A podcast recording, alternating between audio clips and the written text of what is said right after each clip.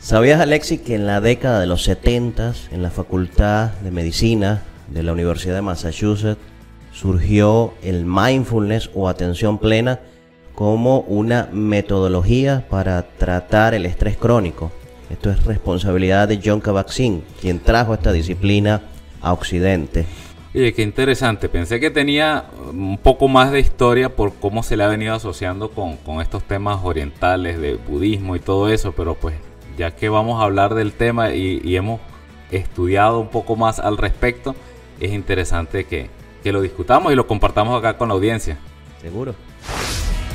Desde San Antonio, Texas, ICLA presenta Coaching al Día con Alexis Suárez y Carlos Figueroa. Comenzamos. Sí, o sea que sí tiene, usualmente cuando se habla de mindfulness o atención plena se asocia a un tema místico y religioso, por eso de que está muy ligado o, es casi usado como sinónimo cuando se habla de meditación. Sin embargo, a mí me gusta quedarme en el enfoque catedrático, en el enfoque secular, eh, para, oye, que, que sea algo que esté al alcance de todos por los múltiples beneficios que tiene.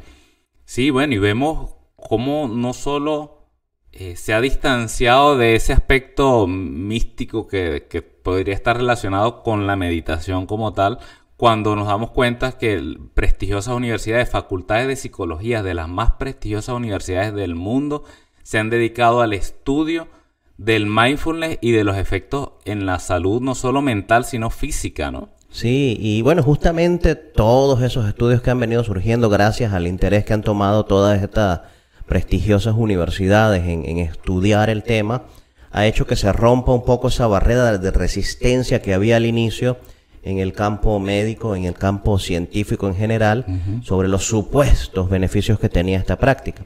Hoy en día los beneficios son incuestionables, porque hay evidencia eh, científica, académica, con, con, sí, con, imágenes inclusive que evidencian las transformaciones, los cambios que, que genera ejercicios de atención plena en nuestro cerebro.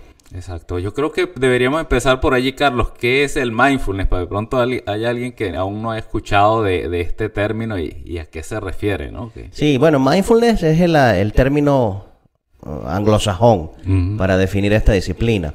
En español se conoce como atención plena y es justamente eso, es estar 100% en el momento presente eh, y con una actitud de, curiosidad, de aceptación, eh, sin juzgar lo que está sucediendo.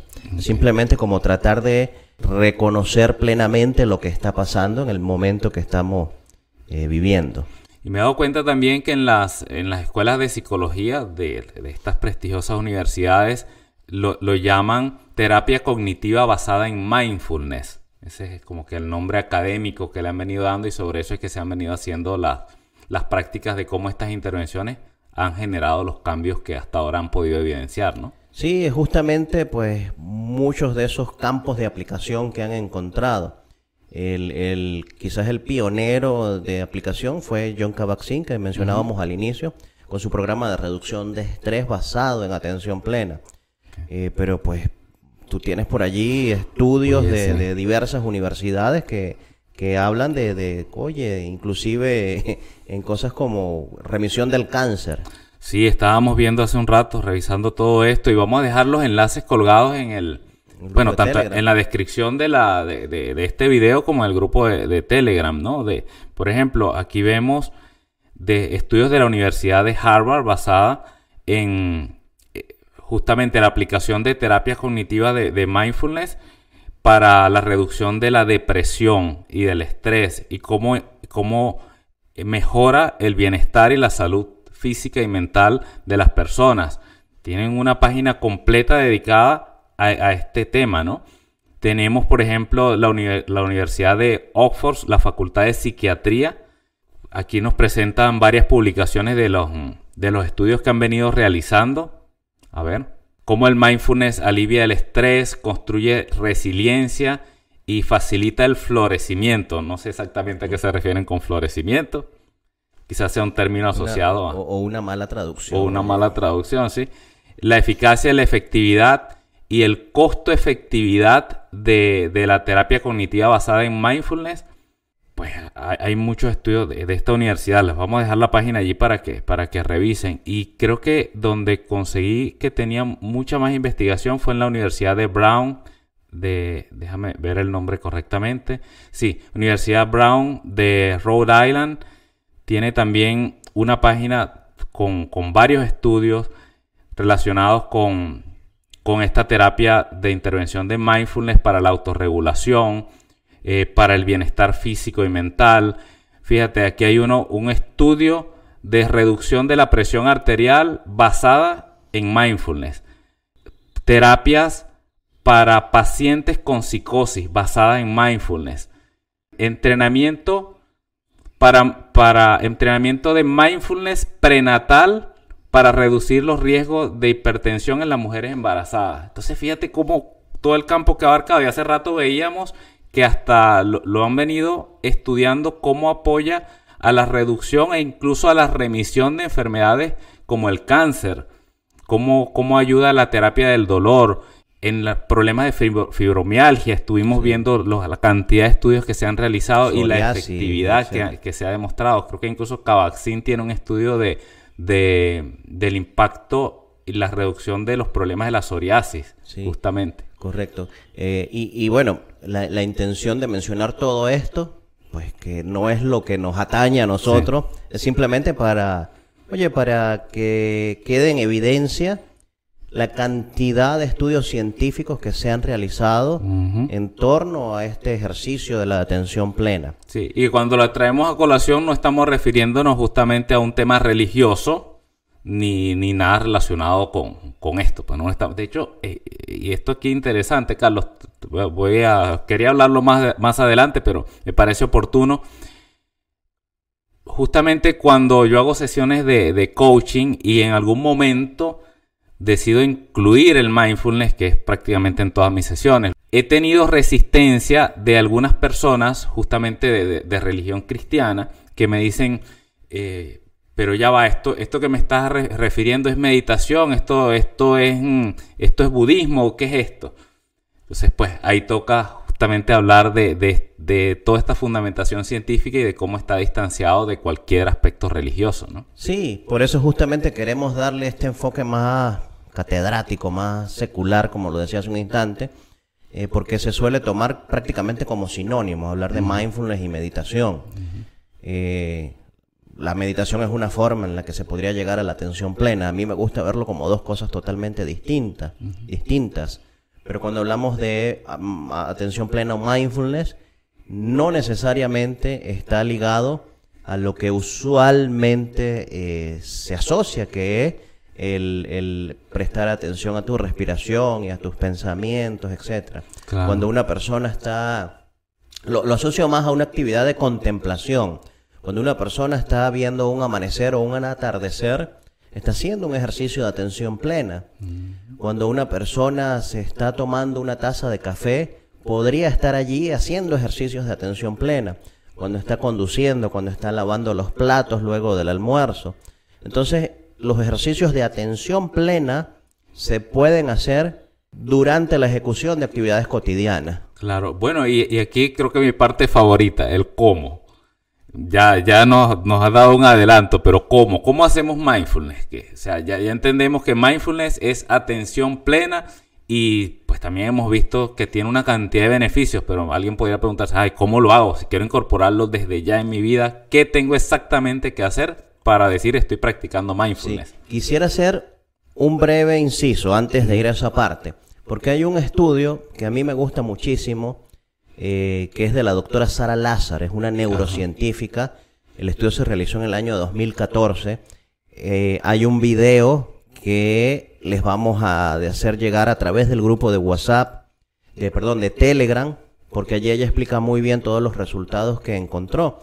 Pero hay algo fabuloso de ese estudio eh, y que está muy asociado a lo que nos atañe como, como coaches y es que luego de cierto número de semanas haciendo ejercicios de atención plena, esta doctora logró evidenciar transformaciones físicas, o sea, transformaciones reales en el, en el cerebro. Ella medía, por ejemplo, eh, las amígdalas y luego de eh, un número de semanas de práctica de atención plena, el tamaño de las amígdalas cerebrales se redujo de tamaño. O sea, la atención plena hizo más pequeñas las amígdalas cerebrales.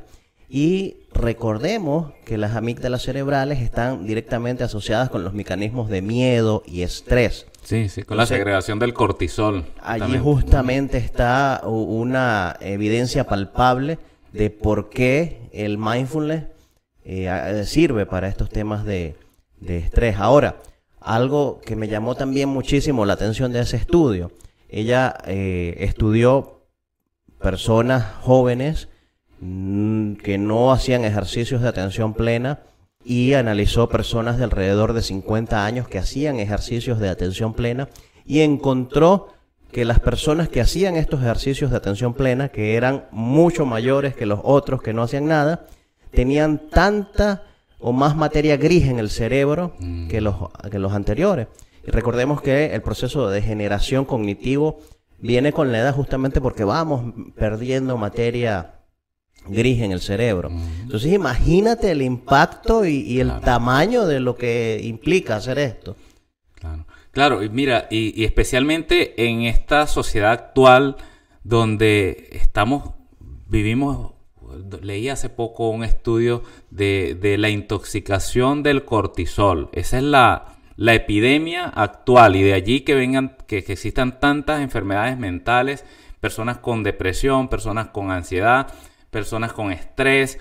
¿Y a qué se debe eso? Bueno, ya sabemos que el estrés es ese exceso de futuro, es tener la mente permanentemente pensando en, eso que no ha pasado y que puede acontecer y me estresa, me da miedo, genero niveles de, de cortisol altos en mi cuerpo, me intoxico porque el cortisol en exceso es inflamatorio, en bajas dosis tiene efectos positivos, podríamos pues hablar de eso quizá en otro episodio pero en, exceso y de manera consistente en el organismo eh, produce un efecto inflamatorio, detiene la función incluso de, parte del sistema digestivo porque pone el cuerpo en modo de supervivencia, en modo de alerta, generando eh, problemas musculares, dolores, eh, problemas en la circulación. Y no, y no solo eso, sino que es adictivo además. Y es adictivo, qué bárbaro. Luego el cerebro te pide que esa, esa sustancia y entonces por eso es que hay personas que viven en un estado permanente de estrés y de, y de, molestia y de malestar. Porque todas estas... Y si tenemos una técnica, una herramienta, una estrategia, como quieras que le llame, que te permite cerrar esa brecha de ese exceso de futuro y ese exceso de pasado y ubicarte aquí ahora en este estado presente, es justamente el mindfulness. Entonces, si tenemos ese recurso, pues utilicémoslo porque ya hemos hablado de la cantidad de estudios académicos y científicos que hay que han demostrado el efecto de la reducción del cortisol entonces en el, en, el beneficio de la salud física y mental. Sí, entonces claro, eso es fundamental. Si sabemos que eh, de alguna manera vivir alejados de nuestro presente nos genera pues una cantidad de cosas eh, incómodas y dañinas, Oye, que está este recurso acá en la mano en el que eh, no necesitamos nada. No necesitamos nada. tiempo y, el, y tiempo, hablamos, mira, yo cuando lo, de algún modo voy a poner aquí entre comillas, lo receto, porque no, no es el término correcto, a, a mis clientes, simplemente les pregunto si tienen tres minutos en la mañana para hacer mindfulness. Tres minutos en la tarde. En, normalmente en las sesiones de health coaching, que es lo que me estoy dedicando más recientemente, en mi caso particular, a todas las personas con las que trabajo, les indico que incorporen el, mindfulness en su vida. Tienes tres minutos en la mañana, pues hazlo, toma esos tres minutos. Y si tienes tres minutos más en la noche, tómate una sesión de mindfulness de tres minutos de, de meditación. En este caso sí son meditaciones de mindfulness. O dicho en otras palabras, hacer mindfulness a través de la meditación. Porque pues no hemos hablado todavía del cómo, pero son, parte de, son formas de hacerlo, bien a través de la meditación o a través del, ejercicio día a día, de la práctica diaria. Sí. Entonces, el cómo, mira, hay muchísimas formas. Digamos que la más conocida es eh, las prácticas de atención plena centradas en la respiración.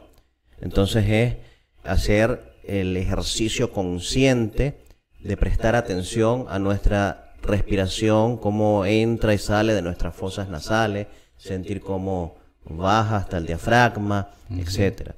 Y entonces, durante ese ejercicio, ¿qué va a suceder? Que nuestra atención se va a ir a otro lado. Van a llegar pensamientos. Va a decir, oye, es fin de mes, me toca, ya me toca pagar la renta. Entonces, bueno, el, el ejercicio justamente de atención plena es darse cuenta que ese pensamiento nos ha distraído, nos ha sacado del foco inicial de atención, aceptarlo sin juzgarnos, sin lastimarnos, sin, sin pelearnos por eso, sino, oye, percatarnos de que el, nuestra atención se fue a otro lado y traerla nuevamente a la respiración.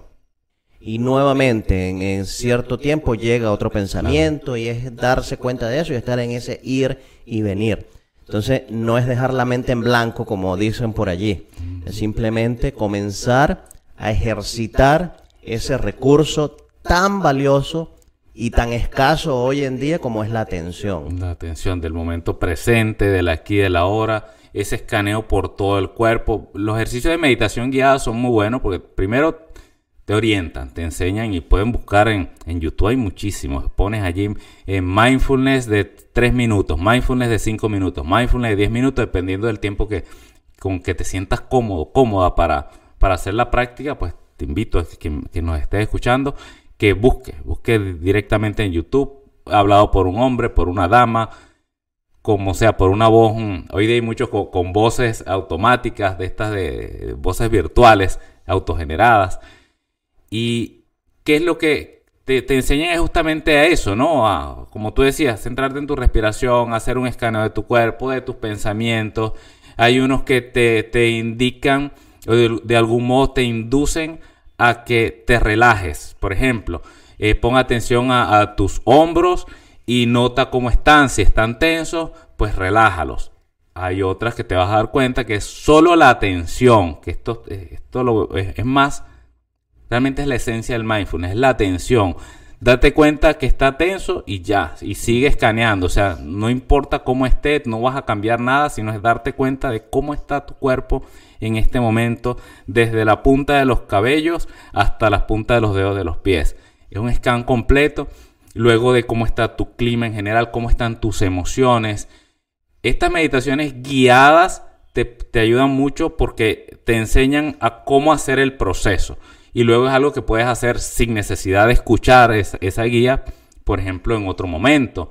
Incluso, pues está la otra forma, ¿no? Que es el día a día. Tú referías hace un rato a ella. Sí, eh, por cierto, ese, ese, ese, escáner corporal, a, mí me gusta muchísimo ese ejercicio, de, acuerdo a qué tan enfocado y concentrado tú llegues a estar, tú podrías llegar inclusive a sentir eh, las palpitaciones acá en los brazos o, el flujo sanguíneo en algunas partes del cuerpo.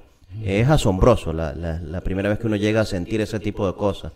Este, ahora, que a mí la respiración y todo esto de los pensamientos y el escáner corporal me parece una cosa muy mística y yo no, no creo en eso y a mí eso va en contra de mis creencias, etcétera, etcétera, etcétera.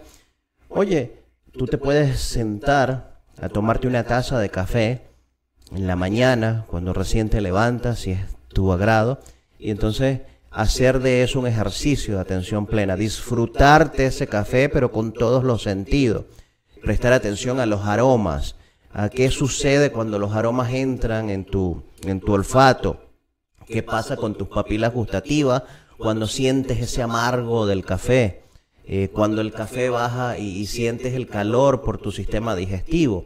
Entonces, actividades tan cotidianas como tomarse un café pueden ser aprovechadas para ejercicios de este tipo.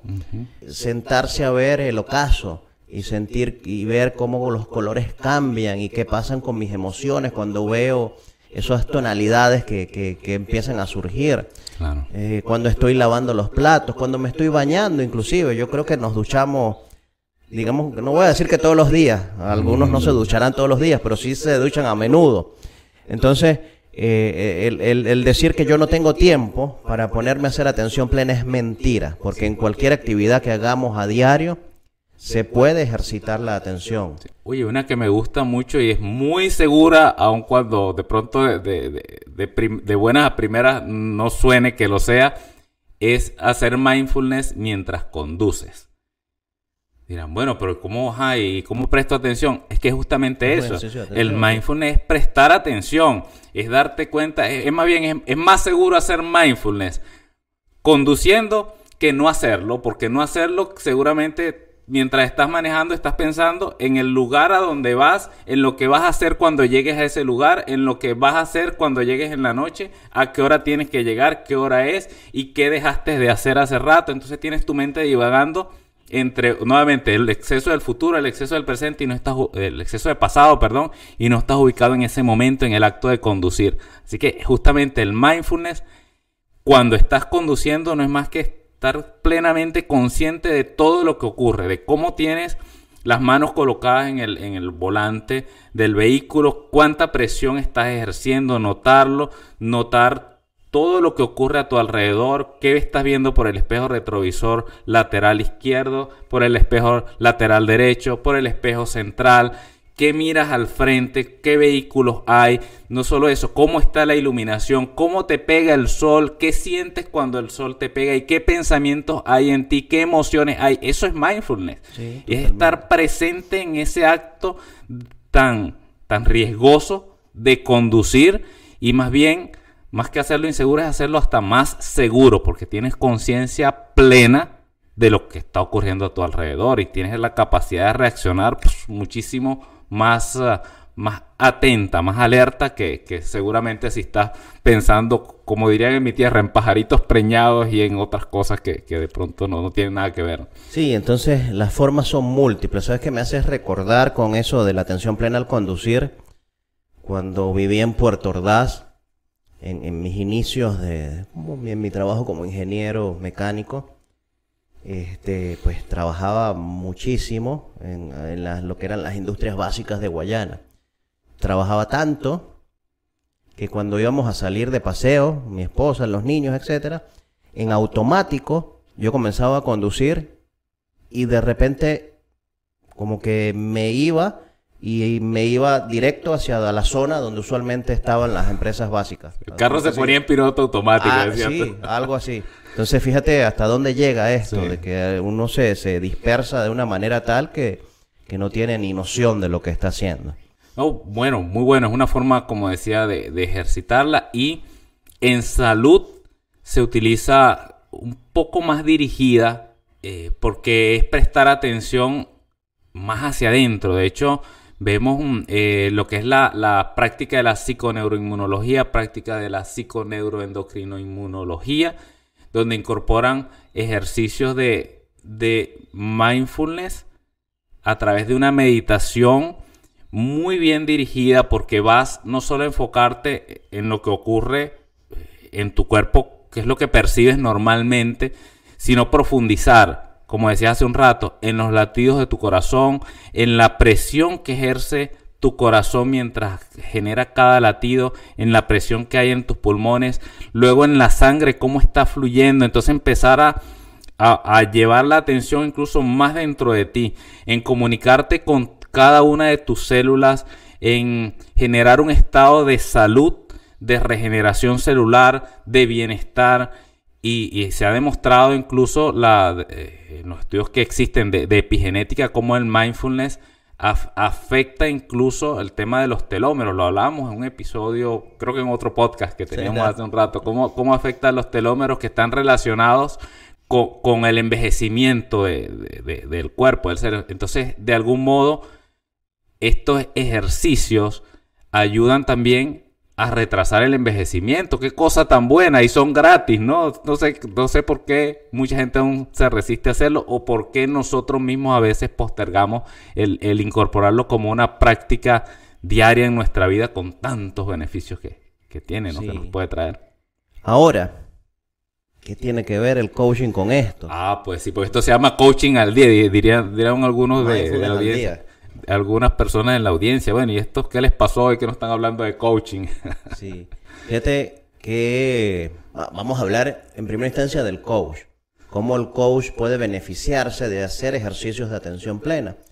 Eh, pues bueno, imagínate que estar en una sesión de coaching y tengamos la capacidad de estar presentes plenamente, eh, eh, incrementando nuestra capacidad de concentración en la sesión, en la conversación, incrementando nuestra capacidad de escucha activa. Justamente eso es lo que le permite entonces el mindfulness a un coach. Le permite estar más concentrado, le, le permite estar más presente, le permite escuchar de mejor manera al cliente y pues, pues esa presencia y esas escuchas activas incrementadas nos va a permitir hacer mejores preguntas, nos va a permitir hacer preguntas que vayan más orientadas, eh, que mantengan ese hilo conductor entre lo que el, cliente quiere llevarse y lo que, y lo que y lo que estamos haciendo, hacia donde los estamos, hacia donde lo estamos llevando. Que el cliente siga siendo el protagonista, que es la idea, no, no, no el coach. Y mira, mi caso particular, yo antes de cada sesión de coaching, lo he hecho por, por mucho tiempo, me tomo al menos cinco minutos antes de entrar a la sesión, incluso antes de dar una clase, antes de dar una conferencia, me tomo cinco minutos para una sesión de, mindfulness. Claro, en mi caso también hago un ejercicio de, de, entrega a un ser supremo, como quiera que lo vean, pues yo creo en Dios y ante Él me entrego eh, ese momento que voy a vivir en esa sesión. O sea, me pongo, me pongo disponible para que esa sesión se dé de la mejor manera, para que te ocurra lo que tenga que ocurrir en bienestar de ese cliente y desprendido yo de todo juicio, de todo pensamiento que, de algún modo pueda interferir en esa, en esa sesión. Entonces, es, justamente la, esencia ¿no? y lo bonito de, de poder estar presente para tu cliente sin esa cantidad de pensamiento de que eh, tengo que, apurarme, estoy con el cliente, pero tengo que buscar a mi hijo al colegio, o tengo que llegar temprano más tarde, o en lo que llegue a la casa tengo que montar la comida porque no tengo comida para mañana, o tengo que pasar por el supermercado porque no he, no he hecho el mercado todavía. o, lo que hice hace rato, qué broma, en la sesión que salí hace rato, que, que, el, el cliente quedó quebrado y no lo pude sacar de ese estado de quiebre. Entonces estás con otro cliente y estás pensando en las cosas que ocurrieron antes. Eso es terrible, terrible para una sesión de coaching. Ejercicios como mindfulness, en mi caso particular, me ayudan muchísimo a desprenderme de todo ese exceso de futuro, de pasado y quedarme centrado allí para mi cliente. Y es la recomendación que le daría a quien nos esté escuchando y que como coach lo quiere incorporar pues en su, en su disciplina. Sí, ahora, del lado del cliente, del lado del coachee, bueno, ¿qué beneficios le trae? Eh, el foco en cuanto al cliente es justamente, oye, que aprenda a interpretar mejor y a sentir mejor y a identificar de mejor forma lo que está sintiendo, los efectos que los sucesos externos le están generando eh, bien sea de bienestar, de malestar, etcétera, a escucharse más a sí mismo. Darse cuenta cómo está reaccionando, ¿no? Ante cada cosa. Y, los mensajes que su cuerpo le está enviando. Que a veces no es lo que ocurre, sino cómo él está reaccionando ante eso que ocurre. Y eso el mindfulness lo va a ayudar muchísimo. es ayudarlo a, incrementar la capacidad que tiene de observarse a sí mismo. En coaching es apoyar al, al cliente a la consecución de un objetivo. Y muchas veces ese objetivo no se consigue por la falta de enfoque de ese cliente, porque está disperso. Entonces, ayudar al cliente a que traiga la atención, el foco hacia donde quiere dirigirse, hacia ese objetivo, es tarea justamente importante del coach. Y apoyarse con recursos como el mindfulness, que sabemos que causa que, la persona que lo practique tenga mayor enfoque, mayor claridad. Había una metáfora por allí que leía que, que es como que tienes ante, ante ti una pecera o un vaso, ¿no? imagínate una pecera, me imagino, grande, y tienes eh, tierra o sucio disuelto allí y lo tienes revuelto porque esos son tus pensamientos. Es más o menos la metáfora que veía, que ese era como tus pensamientos y los tienes revueltos porque estás yendo para atrás y para adelante y eso se está moviendo y mientras se mueve se pone turbia esa agua. Entonces cuando intentas mirar hacia adelante, si tienes la pecera aquí al frente, lo que ves es la turbiedad del agua, no puedes ver qué hay más allá. Cuando tú permites que descanse, que se, todo ese exceso de pasado, ese exceso de futuro se vayan, se disipen y se asiente toda esa suciedad, entonces vas a encontrar ahora la forma de mirar a través de ese cristal y darte cuenta qué es lo que hay hacia adelante. Esa es más o menos la metáfora del trabajo que tenemos que como coaches hacer con ese coaching. Enfocarse, eh, quitar esa turbiedad, esa agua que no te deja ver hacia tu objetivo y hacia lo que quieres alcanzar. Sí, y bueno, y, entonces no solo que nos va a ayudar a, a, estar más presentes en la sesión, a escuchar mejor a nuestro cliente, a mantener mejor el hilo conductor que hay entre lo que es el tema y la meta del cliente. No solo va a ayudar al cliente a observarse de mejor manera y a entender mejor lo que le sucede, sino que además nos va a dejar una serie de beneficios alrededor que están asociados a, la salud y, a la energía y a la creatividad y a la regulación emocional. Entonces, bueno, ¿qué, ¿qué es lo que podemos perder? Claro. Yo creo que, nada, la invitación es a que investiguen, indaguen un poco más y comiencen a incorporar algunos ejercicios de esto a su, a su día a día y a su práctica como coaches. Mucho que hablar de este tema, seguramente se nos quedan muchísimas cosas de, tanto que se ha venido estudiando y de, de las aplicaciones de, lo que es el mindfulness. Sin embargo, pues este es un espacio informativo y que sirva de algún modo para que quienes nos estén escuchando, especialmente los coaches que nos escuchan y que no lo hayan incorporado en su práctica, entiendan cómo algo tan sencillo como incorporar esta disciplina puede apoyarlos muchísimo en sus sesiones. Entonces el llamado es a ese, que como bien lo decía Carlos, busquen, indaguen, vean si realmente les es útil y comenzar a incorporarlo. Por ahí le vamos a dejar entonces algunos enlaces tanto de, algunas sesiones que, he conseguido que me parecen muy útiles como introducción, como base para aprender cómo hacer mindfulness a través de la meditación, que es justamente ese entrenamiento que te va a servir para luego incorporarlo en esa rutina del día a día. Entonces, bueno, vamos a dejarle esos enlaces. No sé si tienes algo más. Bueno, el, también vamos a dejar por allí algún video interesante en torno a alguna de estas investigaciones.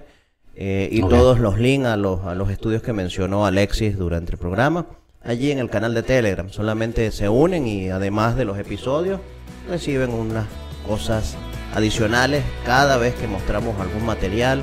Lo reciben en formato video, PDF, etc.